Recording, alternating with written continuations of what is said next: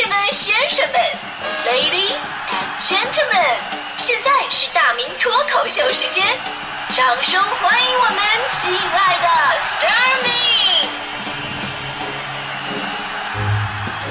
好，欢迎各位来到今天的大明脱口秀，我是大明。咱们今天聊的是当年找工作的你对月薪的期望值是多少呢？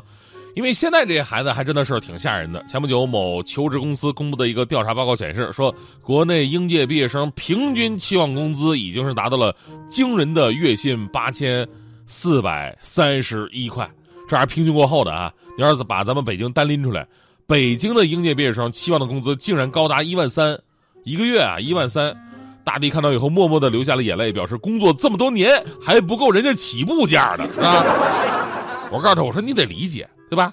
毕竟人家北京孩子这教育投入也大呀，对吧？你怎么的不能把钱挣回来吗？对吧？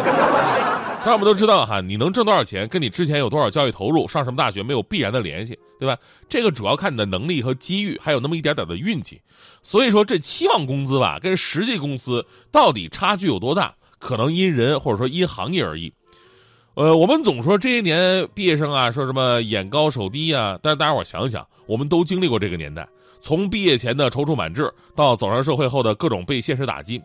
之前我说过好多次，我的第一份正式工作在吉林电视台，四个月我一共就拿到了四百块钱，就平均一个月是一百块钱。说实话，当时的感觉吧，就是可能我自己买一个碗，在街头搞创业，也比这个挣得多，是吧？呃行行好吧，这是。大学的时候学这个专业的孩子，在二零零五年的这个阶段，我都觉得啊，怎么着，我毕业的第一年工资应该是在四千块钱的水平吧？我觉得我要求并不过分，对吧？所以后来温州台找我去的时候，我还特意跟他们提到了工资水平的问题。我说咱们工资到底能有多少啊？我记得当时温州台办公室主任特别诚恳的对我说：“说这个月薪在一千五到五千左右，有浮动空间。”我当时挺高兴啊，我说这挺挺合理啊，对吧？一千五到五千，这说明你看你的表现啊，干得好就挣得多呀。但接下来我非常悲观的发现，我每个月工资都特别稳定的锁定在了一千五百块，从来没有往上浮动过。于是我明白了一个道理：一千五后面那个不到五千这几个字儿不是浮动空间，应该是想象空间。所以呢，现在孩子总觉得自己挣的少。咱们刨除租房的价格，可能你们的确实比我们那会儿贵了不少，但实际上在生活成本方面。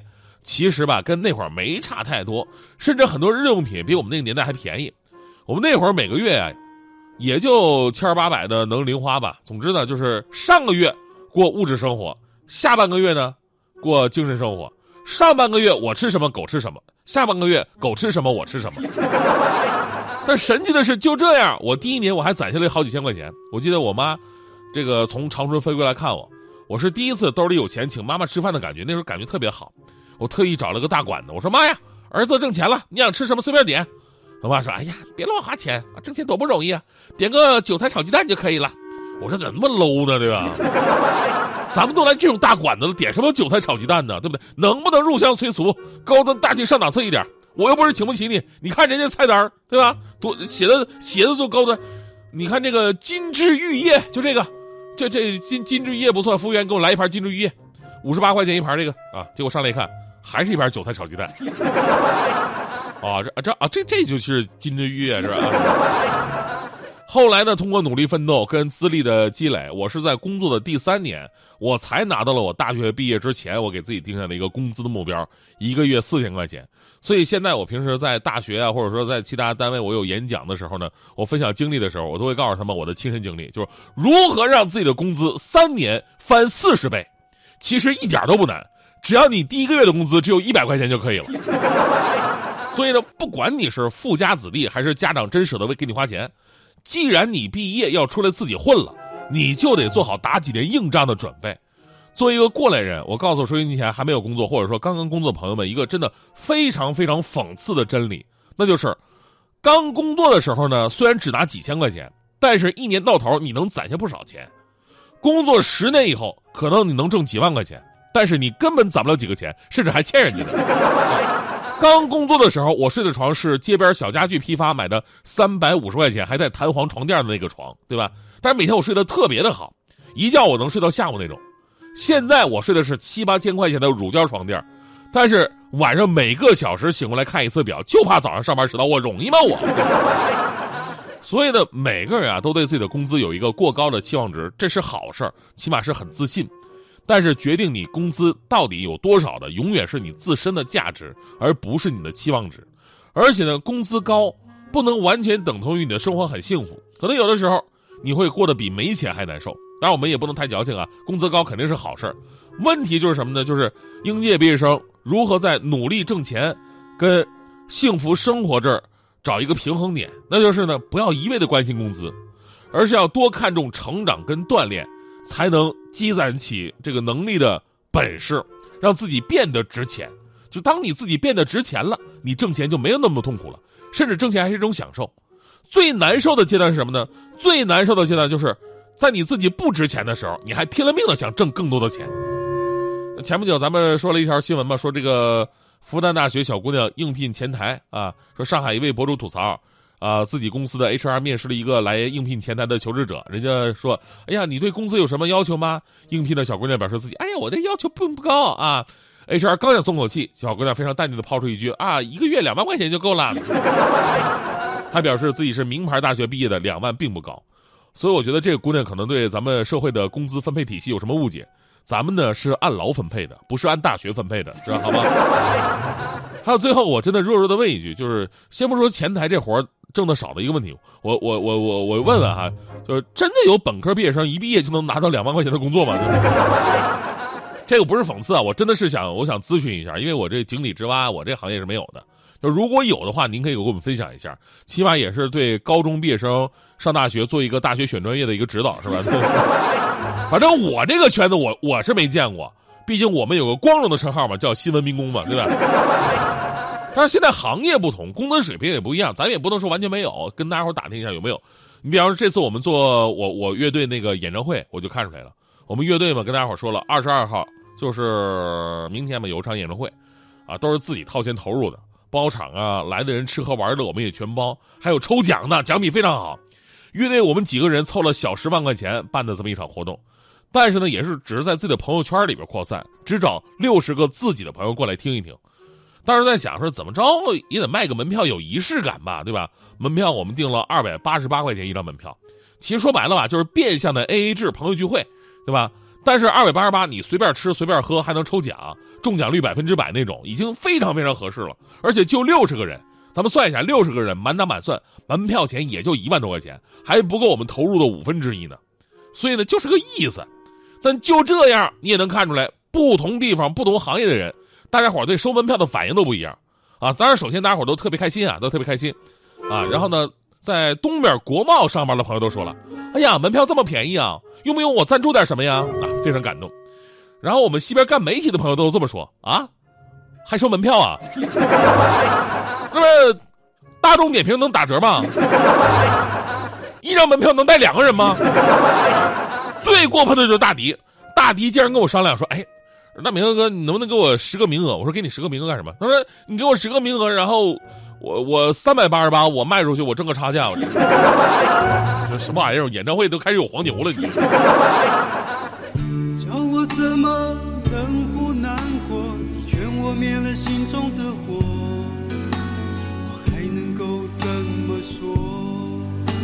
怎么说都是错。你对我说。离开就会解脱，试着自己去生活，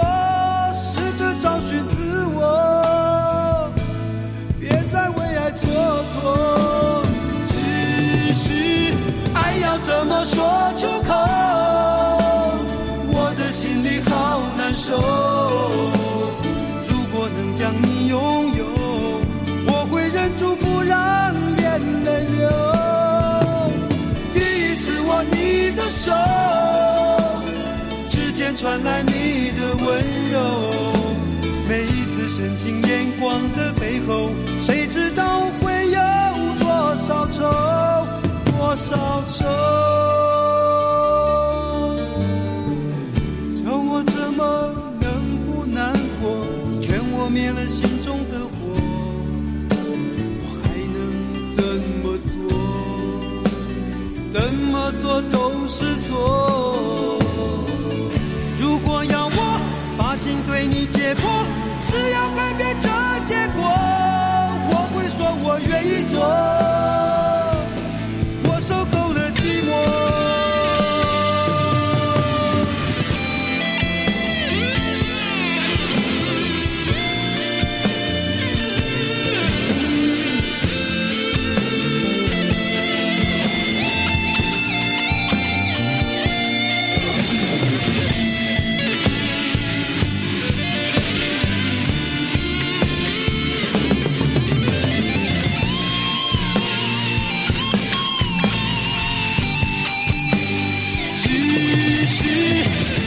怎么说出口？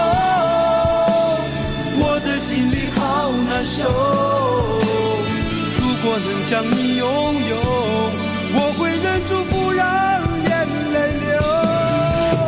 第一次握你的手，指尖传来你的温柔。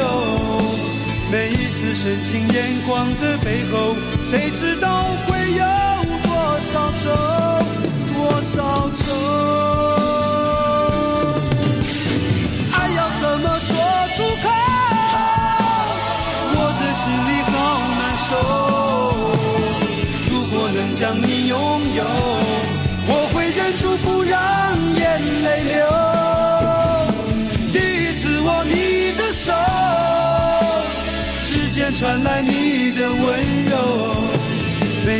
深情眼光的背后，谁知道会有多少愁，多少愁。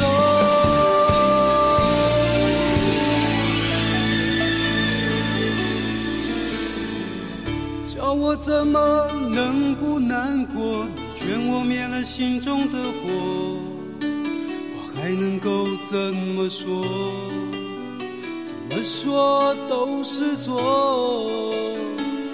你对我说，离开就会解脱，试着自己去生活，试着找寻自我，何必为爱蹉跎？